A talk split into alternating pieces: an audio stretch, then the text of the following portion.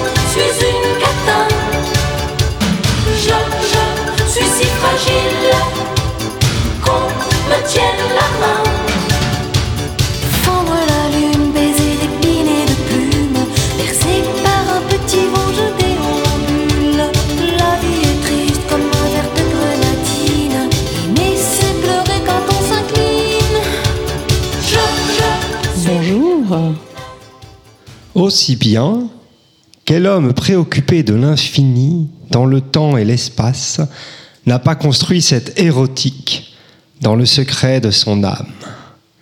Quel homme soucieux de poésie, inquiet des mystères contingents ou éloignés, n'aime pas à se retirer dans cette retraite spirituelle où l'amour est à la fois pur et licencieux dans l'absolu Bonjour à tous. Bonjour. Bonjour, Igor. Bonjour euh, Gilles. Bonjour. Vous l'aurez compris, notre émission spéciale Saint-Valentin aura pour sujet l'érotisme.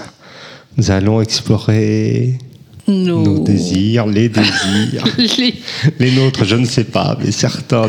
Gilles Certains me textes. regarde avec un air euh, suspect. Oui, euh, quel, quel choix pour cette date euh, appropriée?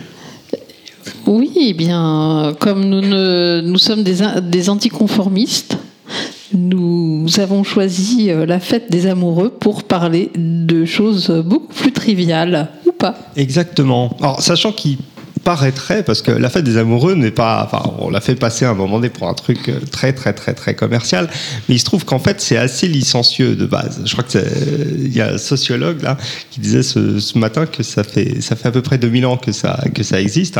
Et, euh, en fait, au départ, c'est vraiment la fête des amoureux. C'est-à-dire que c'est un, un petit peu comme, comme le carnaval, tu vois, où ça se il y avait une sorte de d'inversion des, des rôles, des pouvoirs, etc.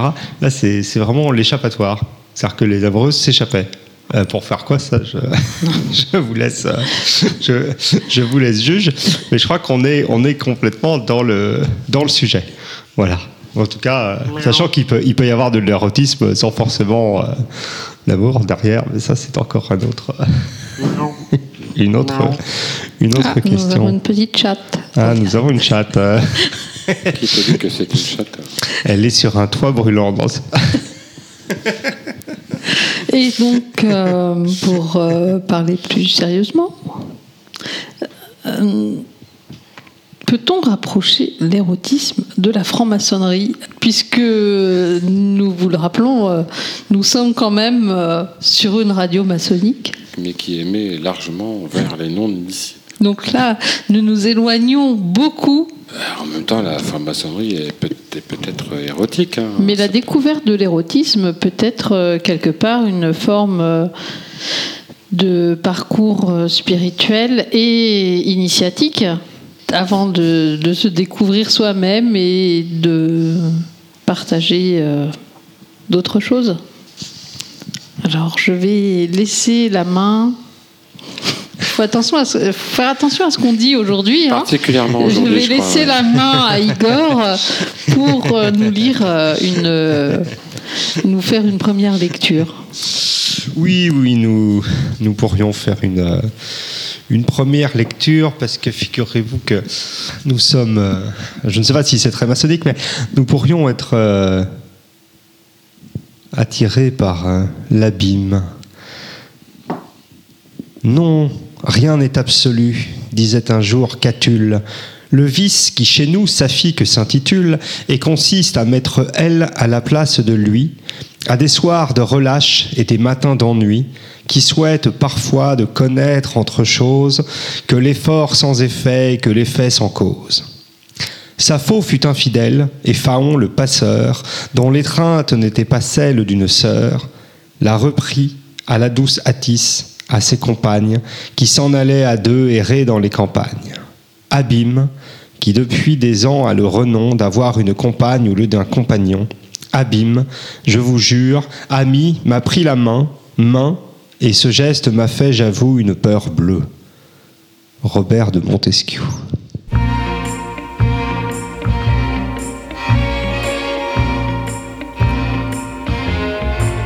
Déshabillez-moi.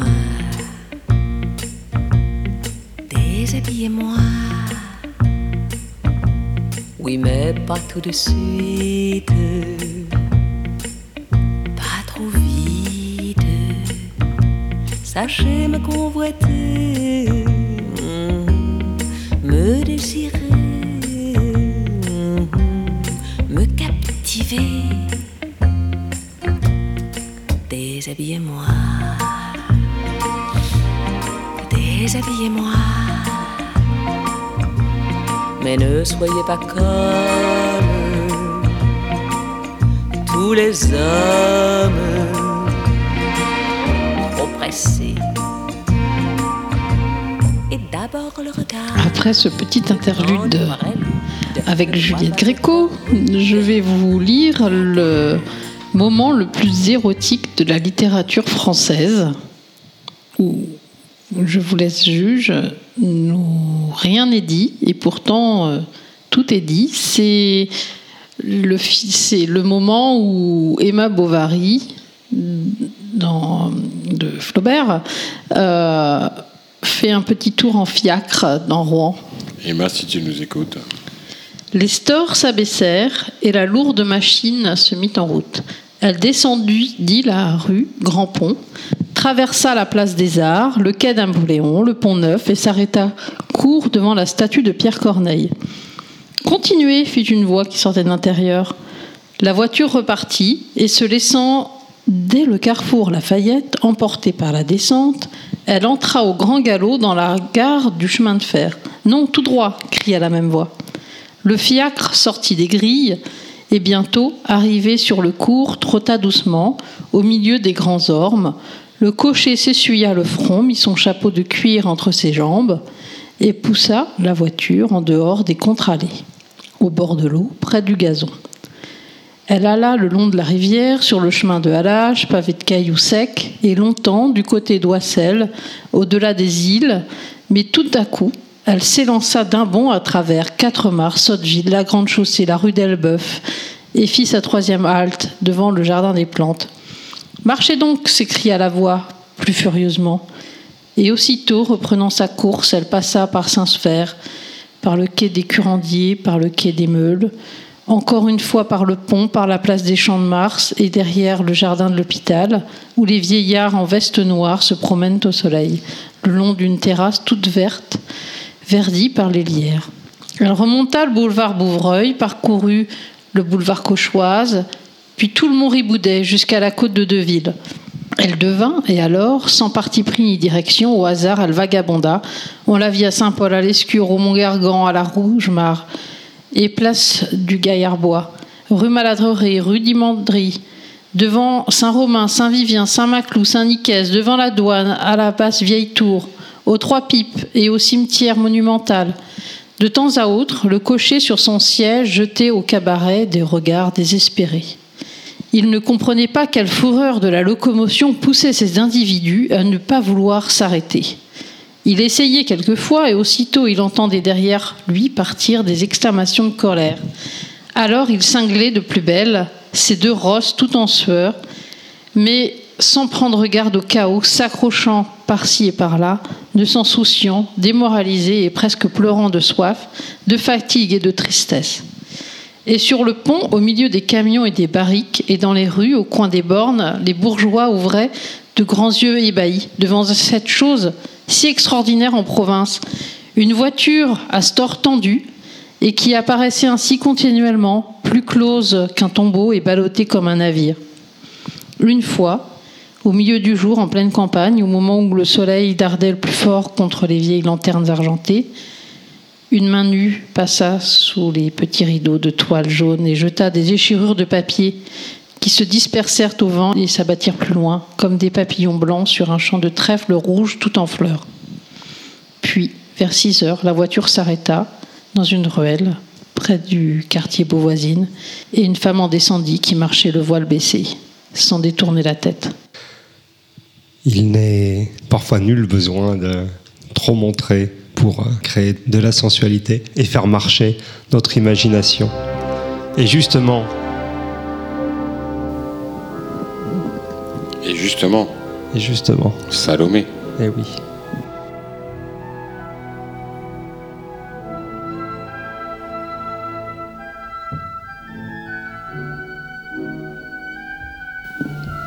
Ingrid, peux-tu nous, nous donner quelques éclaircissements sur cette euh, petite musique. Alors, euh, cela est la danse des sept voiles dans l'opéra Salomé de Richard Strauss, où Salomé enlève euh, un par un ses voiles devant le roi Hérode, à qui, subjugué et enivré par, son, par le désir que Salomé suscite, cédera à sa demande de lui donner la tête de Saint Jean-Baptiste, euh, qui lui avait résisté et qu'elle, euh, désirait profondément. C'est profondément l'histoire de, Salomé euh, dans, dans cet opéra est profondément érotique et en même temps euh, assez glaçant. Mais euh, cette danse des sept voiles est quelque chose d'absolument merveilleux.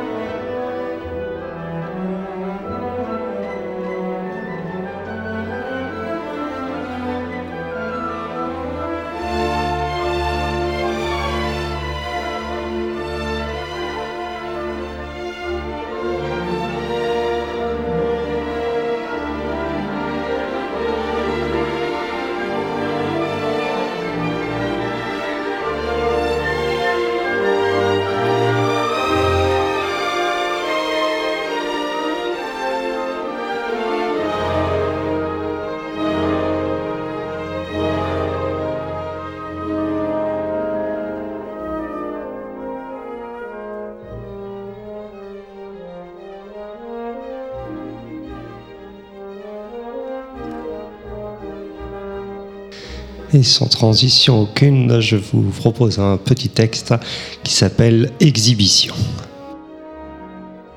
Au mois de juin, je fêtais la Saint-Jean avec des amis. Nous étions à la campagne chez un couple d'amis, Denis et Carole. Je ne savais pas très bien de quoi il s'agissait car c'était la première fois que j'étais invité à leur fête. Nous avons mangé dehors, des grillades sur le barbecue. Puis est venu le moment d'allumer le grand feu que nos hôtes avaient préparé. Assise à côté de Pierre, j'avais chaud, sans doute parce que j'avais trop bu. Et puis Denis nous a dit comment allait continuer la soirée. À moitié nus, les hommes sauteraient au-dessus du feu. Ils recommenceraient plusieurs fois, tandis que le feu de bois serait peu à peu élargi.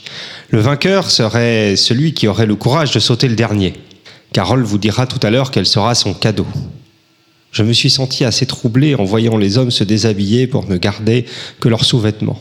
Ils ont commencé à sauter, certains ont abandonné, et bientôt ils n'ont été que cinq dans la compétition. Parmi eux, il y avait Philippe, dont la grosseur des parties m'excitait. Trois autres gars ont préféré arrêter, et bientôt c'est Denis qui a été déclaré vainqueur avec un dernier saut. Carole nous a dit que son cadeau serait une des filles de l'Assemblée. En homme sûr de lui, Denis nous a regardés une à une. J'ai frissonné quand il m'a pris la main en me disant que ce serait moi. Je tremblais un peu. Je m'attendais à ce qu'il m'emmène dans la maison, mais il m'a dit de retirer ma robe sur le champ. Très tranquillement, il a baissé mon slip, présentant sa grosse verge contre ma bouche. Je l'ai sucé devant une trentaine de personnes. Ça m'a excité grandement. Puis, j'ai dû me mettre à quatre pattes. Il a glissé ma petite culotte pour enfoncer sa queue dans mon vagin humide. Sans pudeur, j'ai gémi sous ses puissants coups de boutoir. J'ai joui de plusieurs orgasmes sous les applaudissements des invités. Pour finir, Denis a sorti sa queue et a éjaculé sur mes fesses. Surexcités par le spectacle qu'on leur avait offert, certains invités ont commencé à faire l'amour. Et je peux vous dire que j'ai été servi. Depuis cette soirée, j'ai refait l'amour avec Denis sous les yeux d'autres personnes. Ça m'a bien occupé pendant l'été. Claire. Est-ce que l'érotisme euh, serait quelque chose de personnel ou est-ce que C'est l'exhibition est, très, est excitante? Est C'est très excitant d'écouter ça en tout cas. Ah, Comme quoi, voilà.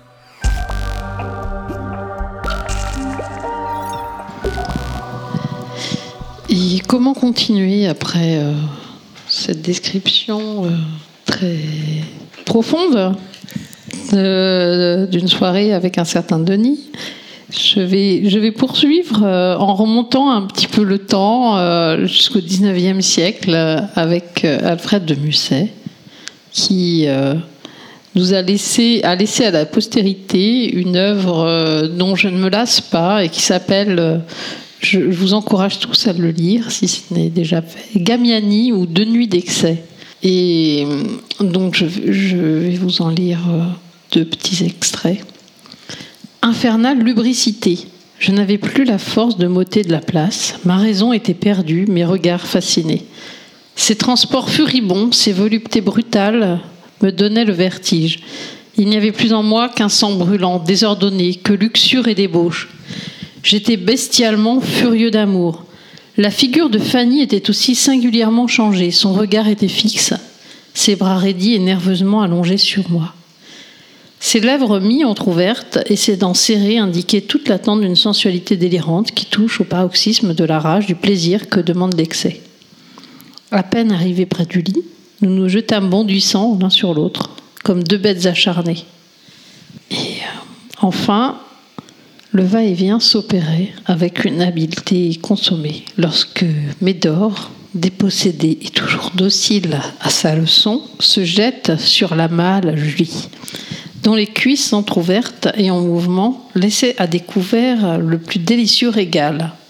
Médor fit tant et si bien que Julie s'arrêta subitement et se pâma, abîmée de plaisir. Cette jouissance doit être bien forte, car rien n'est pareil à son expression chez une femme. Irritée d'un regard qui prolongeait sa douleur et différait son plaisir, la malheureuse comtesse jurait, maugrée comme une perdue. Revenue à elle, Julie recommença bientôt et avec plus de force. À une secousse fougueuse de la comtesse, à ses yeux fermés et à sa bouche béante, elle comprend que l'instant approche. Son doigt lâche le ressort. Et je vous propose de repartir, enfin de rester plutôt dans le, le 19e siècle avec un poème de Laurent Taillade, Complainte de l'écorché. Je me suis écorché pour l'amour d'une bite. Je me suis écorché contre un garçon bouché qui avait un gros morceau et moi j'étais puceau. Sa pine sentait bon, une odeur de fromage.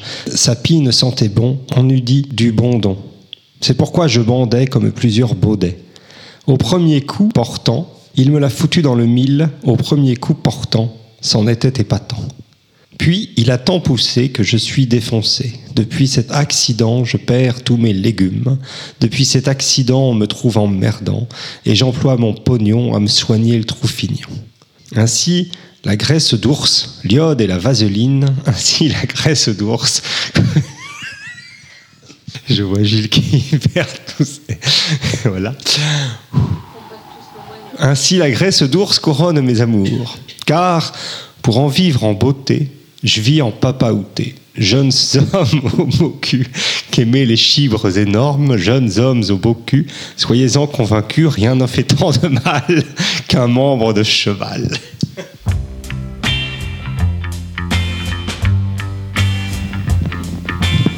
Un peu de musique, euh, ça va faire du bien.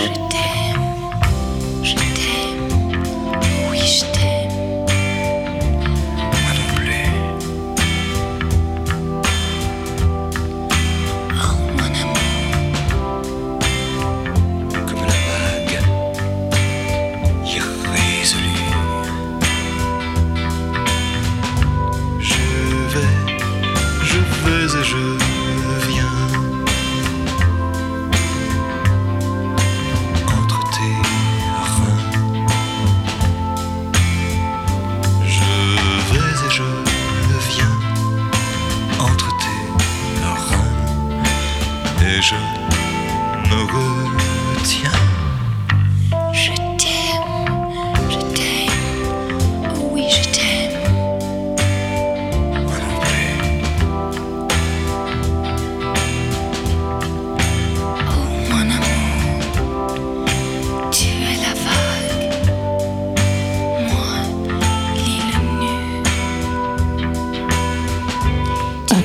Interlude musicale qui nous a permis de nous échapper un peu, je vais vous je vais revenir pour vous lire un, extrait du journal d'Anaïs Nin daté d'août 1934. Anaïs Nin qui était à ce moment-là l'amante de Henry Miller.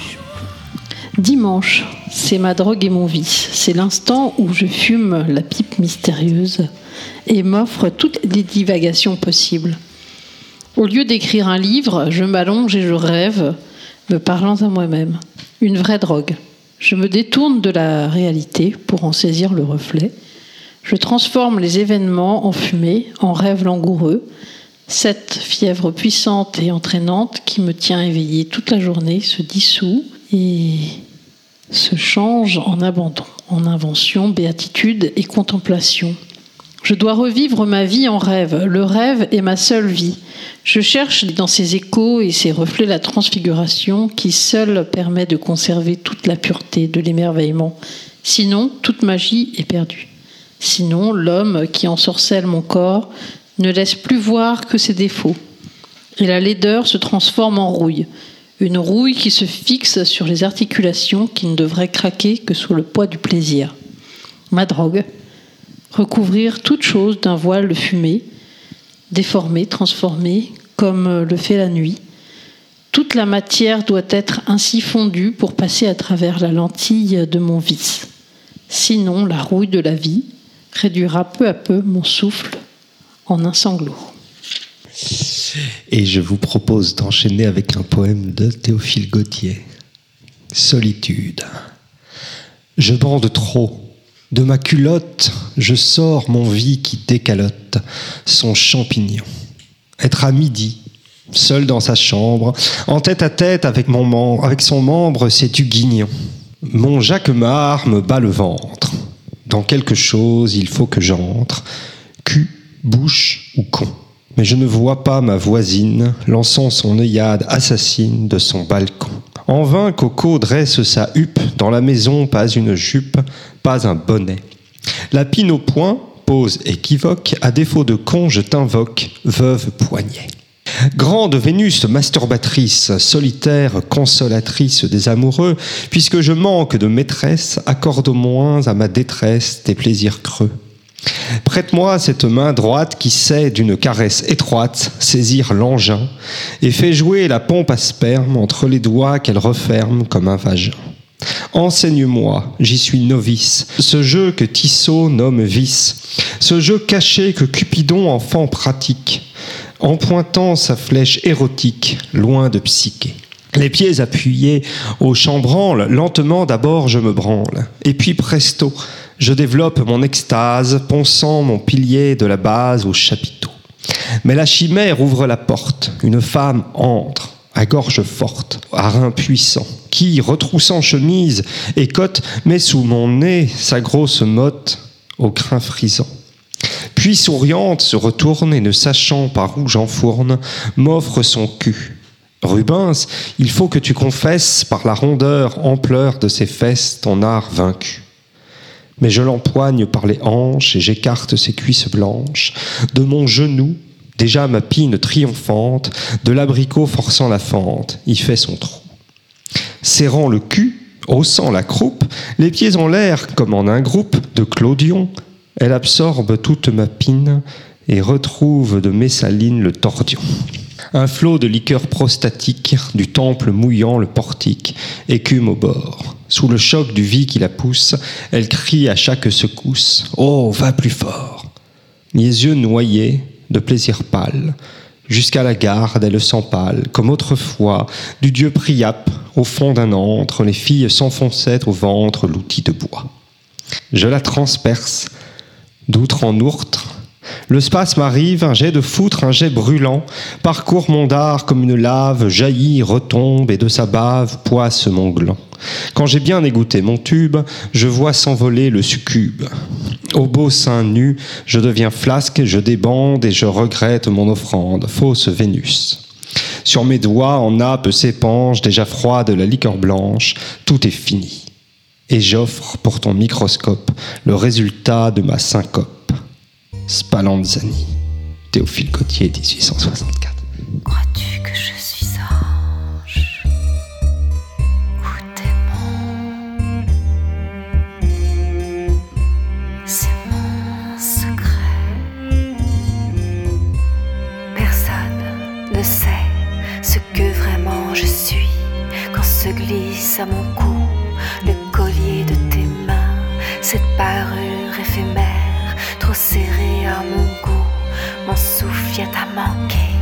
Voilà, tu la dénoues, je glisse dans tes bras, me voilà à tes pieds, plus morte que de raison, mon ange, mon démon. Oui, c'est un coup de foudre, tu es tombé du ciel. Et en m'ôtant la vie, tu m'as donné des ailes. Je suis ange et démon, je suis prête à me battre. Et toi tu pars de l'aile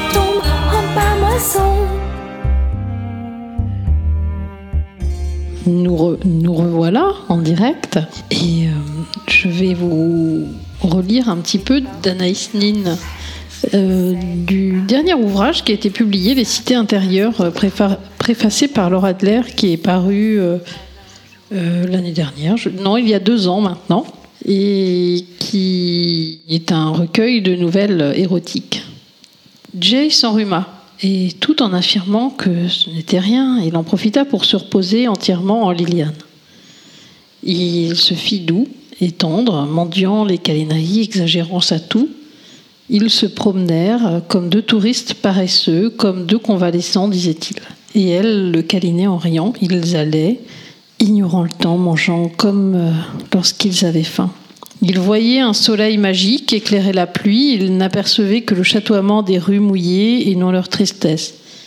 Il eut soudain une envie folle de posséder un phonographe. Ils coururent les magasins ensemble, en rapportèrent un et triomphalement en taxi, et ils s'endormèrent dans la chaleur de leur profonde intimité, dans la volupté de leur bonheur. Jay touchait toute chose de la baguette magique du consentement. C'était Jay qui disait Comme ce jambon est savoureux, comme cette salade est bonne, comme ce vin est bon.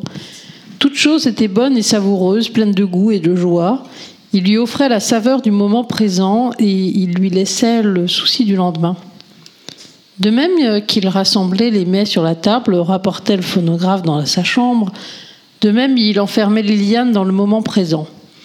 Ce moment où l'on goûte la nourriture, où l'on voit la couleur, où l'on écoute la respiration, dont aucun détail ne reste en dehors, détaché, perdu.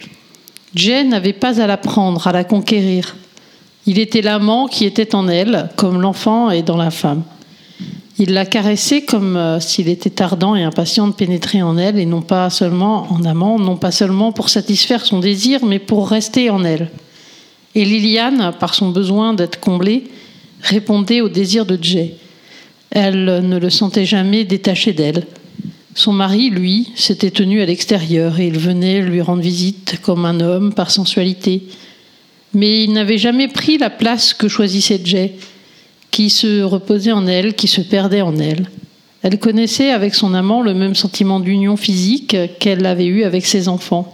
Son mari venait à elle pour se renouveler, il la quittait ensuite, il la laissait seule pour retourner à ses activités d'homme, à ses combats d'homme.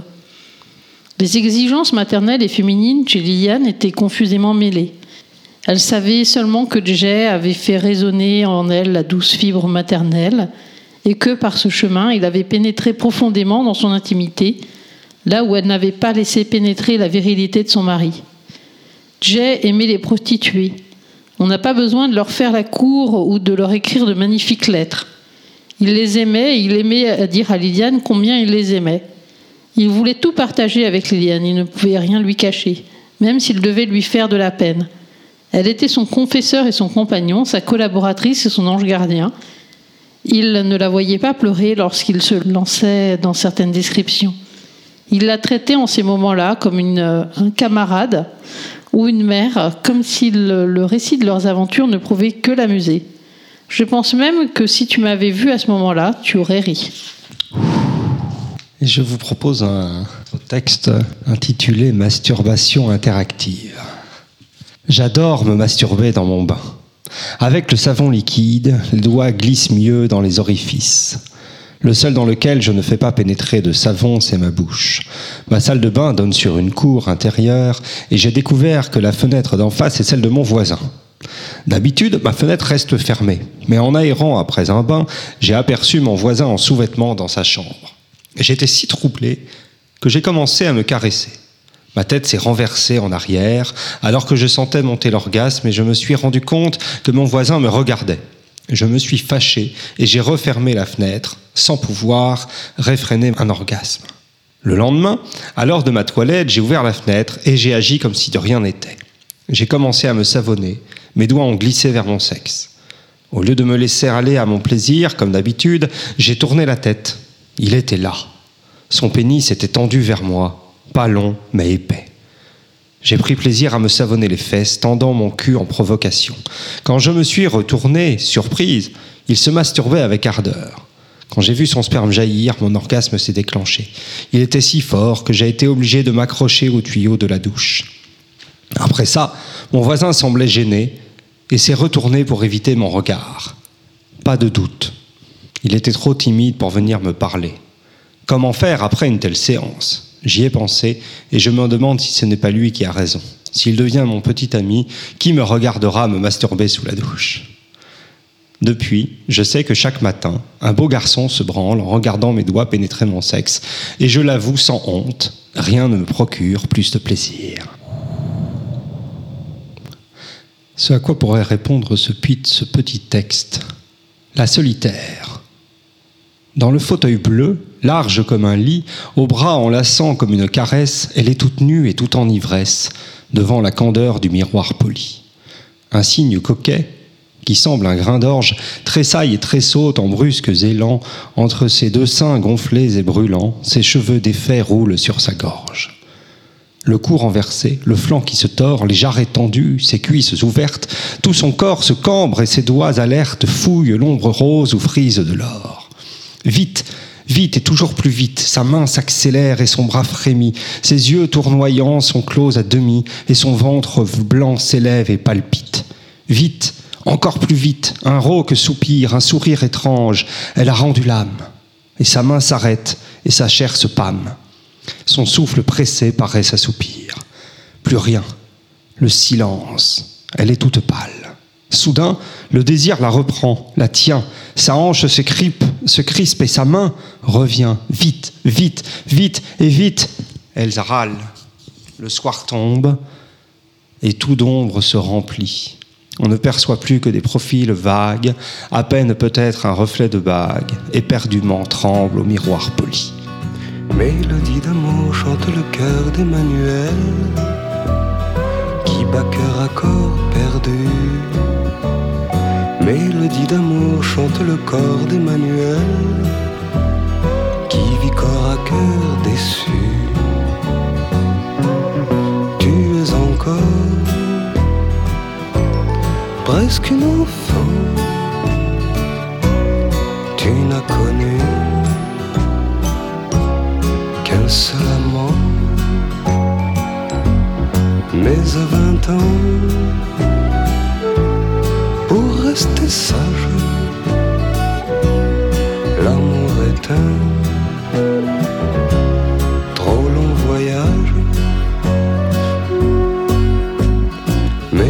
D'amour chante le cœur d'Emmanuel qui bat cœur à corps perdu. Mélodie d'amour chante le corps d'Emmanuel qui vit corps à cœur déçu. L'amour à cœur,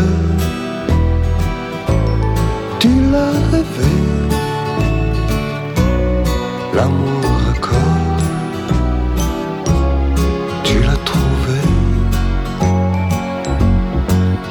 Tu es en somme devant les hommes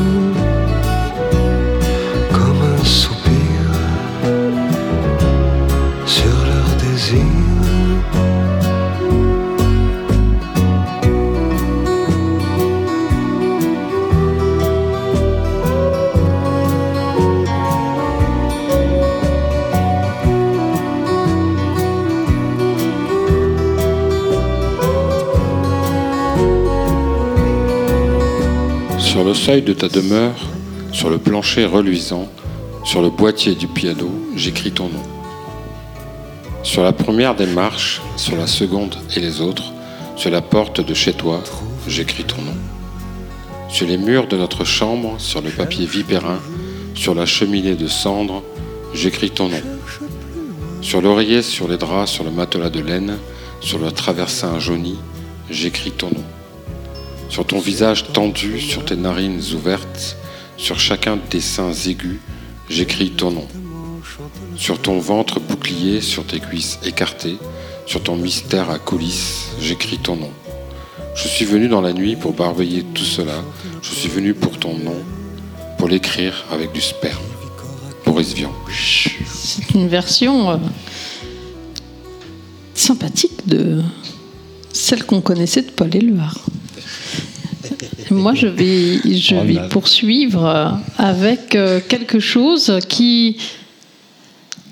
Je vous laisse, euh, je laisse votre esprit divaguer, imaginer. Et voilà, ça peut paraître très très éloigné du sujet, et pourtant, c'est un extrait de l'ingénue libertine de Colette. L'herbe du verger ébloui miroite de toutes ses lances de gazon vernies et coupantes. Mine la traverse à grandes enjambées comme si elle euh, fendait une eau courante. Il en jaillit, en éclaboussure, mille sauterelles, bleues en l'air, grises à terre. Les fleurs de panais sauvages font la roue, encensent le passage de mine d'une odeur écœurante et douce.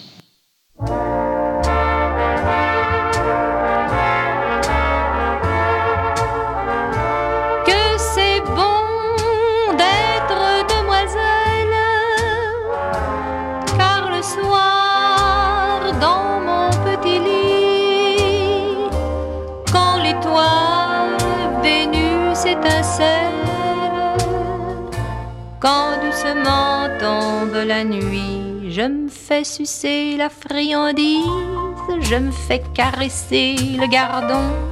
Je me fais empeser la chemise, je me fais picorer le bonbon, je me fais frotter la péninsule, je me fais béliner le joyau, je me fais remplir le vestibule, je me fais ramener l'abricot, je me fais farcir la motelette, je me fais couvrir le rigondin, je me fais gonfler la mouflette.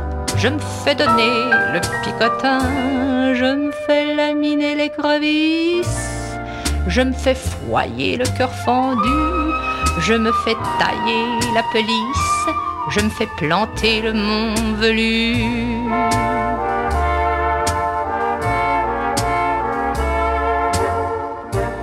Je me fais briquer le casse-noisette, je me fais m'amourer le bibelot. Je me fais savrer la sucette, je me fais reluire le berlingot. Je me fais gauler la mignardise, je me fais rafraîchir le tison. Je me fais grossir la cerise, je me fais nourrir le hérisson. Je me fais chevaucher la chaussette, je me fais chatouiller le bijou, je me fais bricoler la cliquette, je me fais gâter le matou. Mais vous me demanderez peut-être ce que je fais le jour durant. Oh, cela tient en peu de lettres. Le jour, je baise, tout simplement.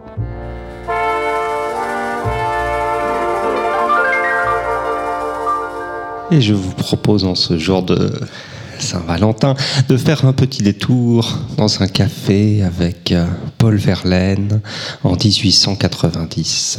Dans ce café, dans ce café bondé d'imbéciles, nous deux, seuls nous représentions le soi-disant hideux vice d'être pour homme.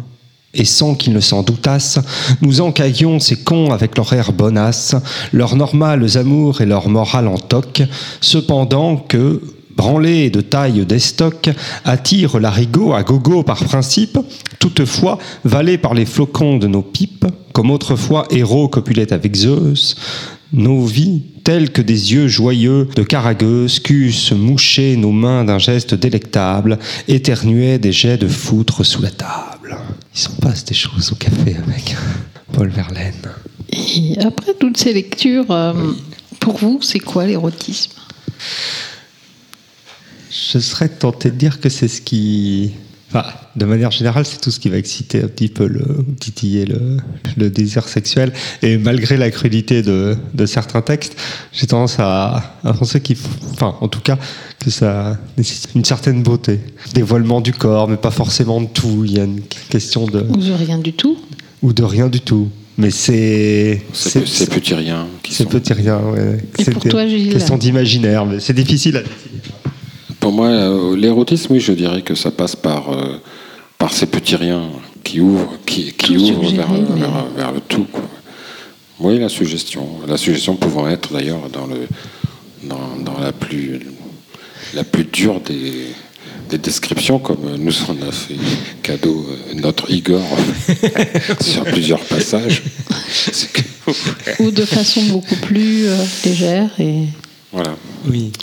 Mais c'est, ce sont des descriptions qui effectivement sont, sont relativement crues, mais qui pour moi restent érotiques. Elles ne sont pas pornographiques. C'est-à-dire que s'il fallait décrire quelque chose de, de porno. c'est euh, pas médical. Non, voilà, c'est ça. Et euh, je pense que ça reste relativement, euh, relativement subtil. On pourrait se dé... enfin, ça pourrait être encore plus. Bah, étant donné cru, les mais- auteurs, euh, on Oui. peut quand même espérer une certaine subtilité. Aussi. Non, puis- mais puis, heureusement, mais je pense que les textes ont été choisis aussi un petit peu. Tant, tant qu'il y a description et qu'il n'y a pas la bande son qui va avec euh, ce qui est pornographique, on reste. euh, Ça peut s'arranger. euh. On, on peut chercher euh, la bande, euh, la bande annonce d'un certain d'un film avec un, un écrivain euh, français célèbre qui, paraît-il, tourne sur les réseaux sociaux. Non, mais pas, par, par exemple, est-ce que, enfin, je sais pas si vous avez vu le- la vie d'Adèle, par exemple. Oui. Euh, oui. euh, bah, est-ce que les, est-ce que Et les non scènes- pas le vide d'Adèle qui est un contournement subtil de. Non, mais c'est un entre-deux. ça, qu'est-ce que- Est-ce qu'on est dans la, dans la crudité filmée ce qu'est la vie en fait, hein, ou est-ce qu'on est justement dans l'érotisme Je suis pas sûr qu'il a érotisé les, les scènes. Pour moi, enfin, je les ai pas vus comme étant érotiques parce que justement, il filme euh, les deux, deux femmes en train de faire l'amour, juste. tu vois. Pour moi, la vie Ouais. d'Adèle est après, plus, euh, plus médicale que, Oui. que, que suggestif et érotique. C'est très cru et finalement, euh, c'est pas très bandant. Non, mais justement, Je ne l'ai pas vu, moi. Il-. Bah, à un moment donné, il y a une scène de, je sais pas, ça doit durer un quart d'heure ou 20 minutes ou un truc comme ça, où tu as deux femmes qui font l'amour, mais c'est filmé euh, de manière. Il n'y a, il y a pas de filtre, il n'y a rien. C'est, Mm. c'est- voilà. Euh, C'est peut-être la différence entre le voyeurisme c'est- c'est- et, c'est pas forcément très, très. Justement, pour l'érotisme. quoi. Peut-être. Et c'est pas forcément très, très, très excitant. Et puisqu'on est, on est dans le cinéma, pour vous, quel est le film érotique euh, par essence? Euh, alors, je dirais un film avec Jess- Jessica Lange, mais j'ai plus le titre en tête là. Je vais essayer de le retrouver pendant, une- pendant un intermède musical. C'est une bonne question. Je sais pas. Il y a des, il y a des scènes qui sont. euh, Pour ma part, ce serait euh, mais- neuf semaines et demie. D'ailleurs, euh, je pense que dans notre, euh, notre petite euh, sélection musicale, il y a la bande originale de 9 semaines et demie, You Can Keep Your Hat On de Joe Co- Cocker. Ouais, tout à fait. Je me, je me souviens de, chaudes- de, de, de scènes extrêmement chaudes dans 37 de le matin. Aussi. Euh, mais pour le coup, vraiment érotique. C'est-à-dire qu'en fait, on sent le, je sais pas, Une tension sexuelle. Une tension sexuelle, c'est beaucoup plus, euh, c'est beaucoup plus chaud. Mais parce que je pense que ça a été mieux, mieux mis en scène et, euh, et, et carrément mieux filmé et sans, tu vois. Alors que bon. Il y a une scène très célèbre de, de Basic Instinct euh, Basic Instinct, ouais. oui. évidemment. mais, mais je suis mais pour le coup je je suis pas persuadé enfin c'est très c'est extrêmement froid tu vois enfin pour moi Alors, mais, moi, euh, mais ce bon qui- c'est Verhoeven aussi. Ce qui suggère le plus l'érotisme pour moi dans, dans le cinéma, c'est dans Eyes Wide Shut. Mmh, ouais. quand il rentre dans le manoir et c'est mais en même temps il y a un côté euh, initiatique et, et secret qui, fait oui. qui peut nous fasciner aussi Alors j'ai retrouvé quant à moi le titre du film dont je parlais avec Jessica Lange, ça s'appelle Le facteur sonne toujours deux fois, et il y a une scène absolument érotiquissime de Nicholson et Jessica Lange dans une cuisine sur, euh, sur de la farine. C'est une scène terrible que je vous incite à, à voir et à revoir, que vous inscrirez à jamais dans votre, dans votre je- mémoire érotisée. est-ce que est-ce que si vous avez vu plein soleil avec euh, Delon où ils sont sur ils sont sur le bateau. En fait lui il est il, il- est là et en fait il est il est en train de il est complètement torse nu et il entend le couple. On les voit jamais de, de mémoire. Mais on voit son corps qu'en fait il frissonne. Il aimerait bien être à la place de l'autre euh, donc il finira par tuer à un moment donné. Mais bon ça c'est toute l'histoire.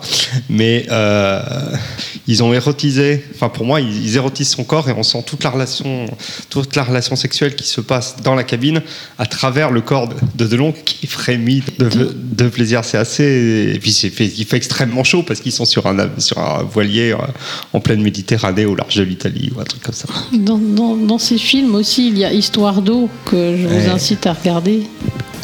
Et Belle de jour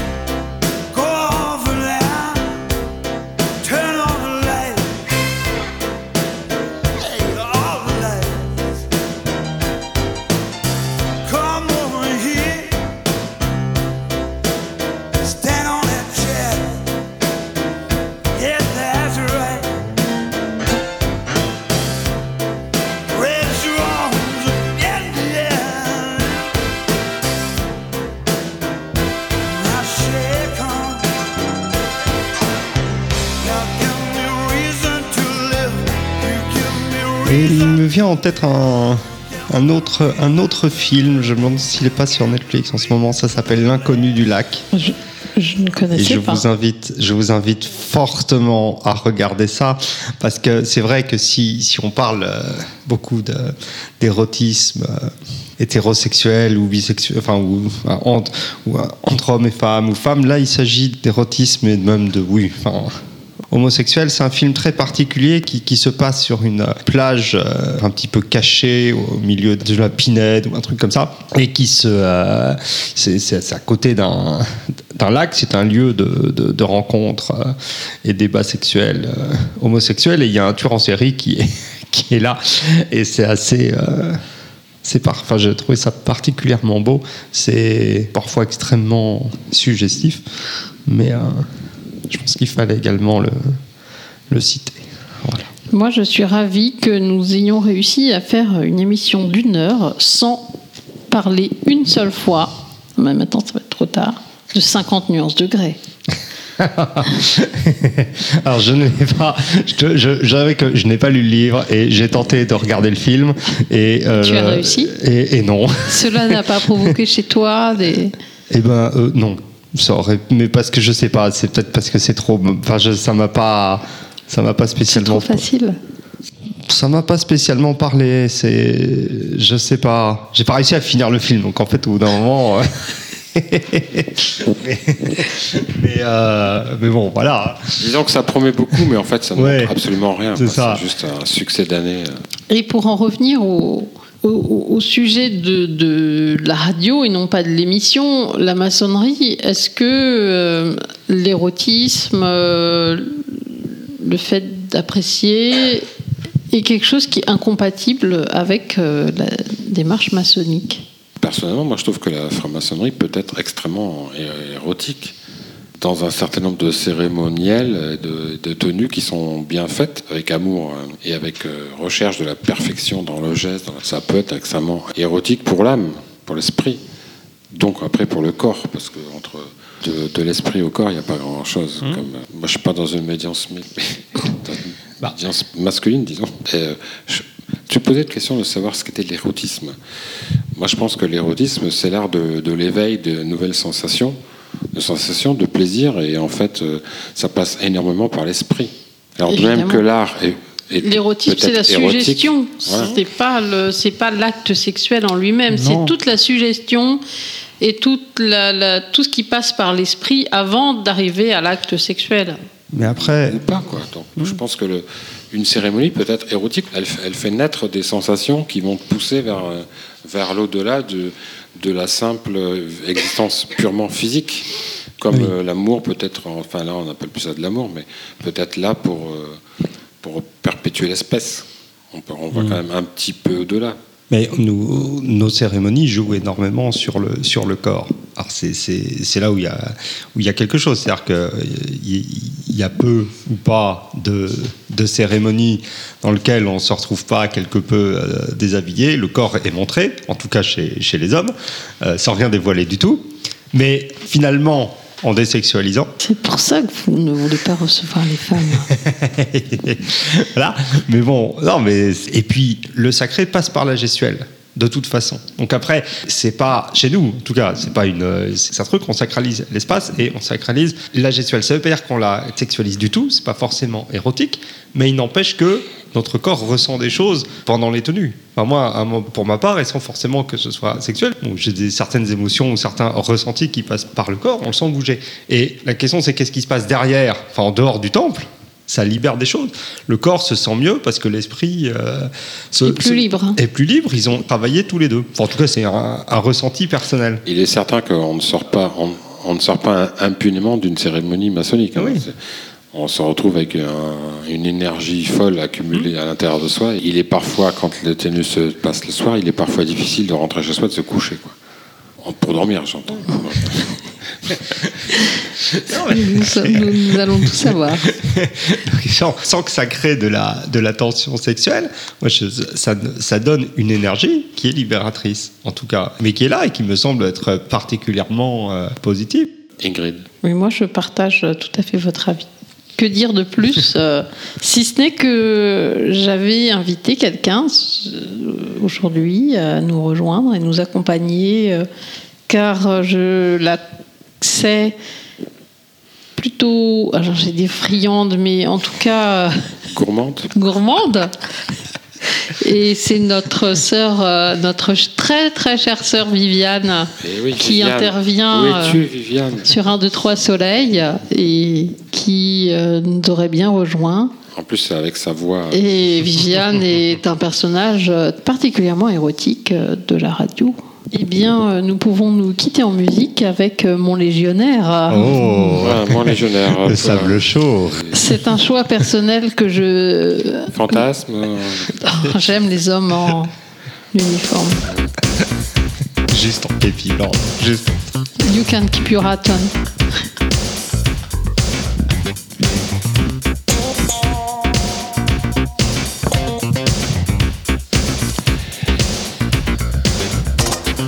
Bien, au revoir les éclectiques. euh, À Eh très ben, bientôt. à pour très une- bientôt, euh, Gilou. Et... Au revoir. Au revoir. Et merci merci. Et merci pour cette euh, jolie émission.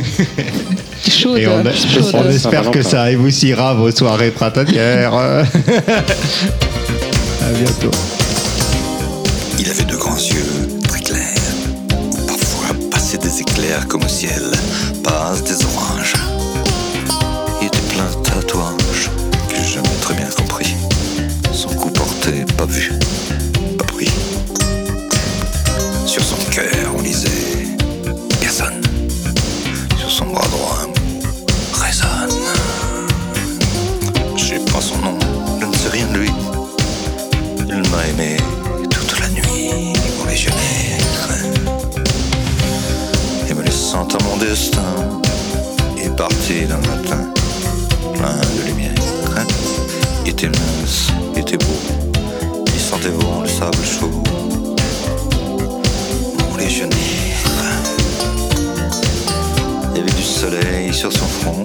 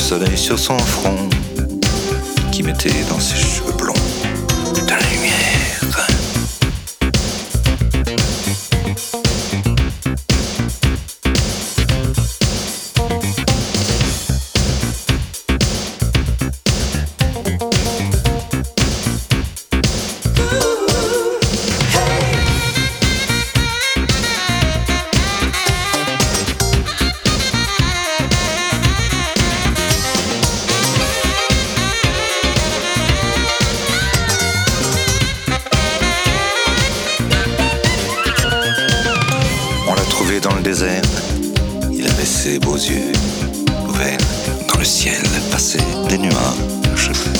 Il a montré ses tatouages en souriant. Il a dit, montrant son cou. Pas vu, pas pris. Montrant son cœur ici. Personne. Il savait pas. Je lui pardonne. Je rêvais pourtant que le destin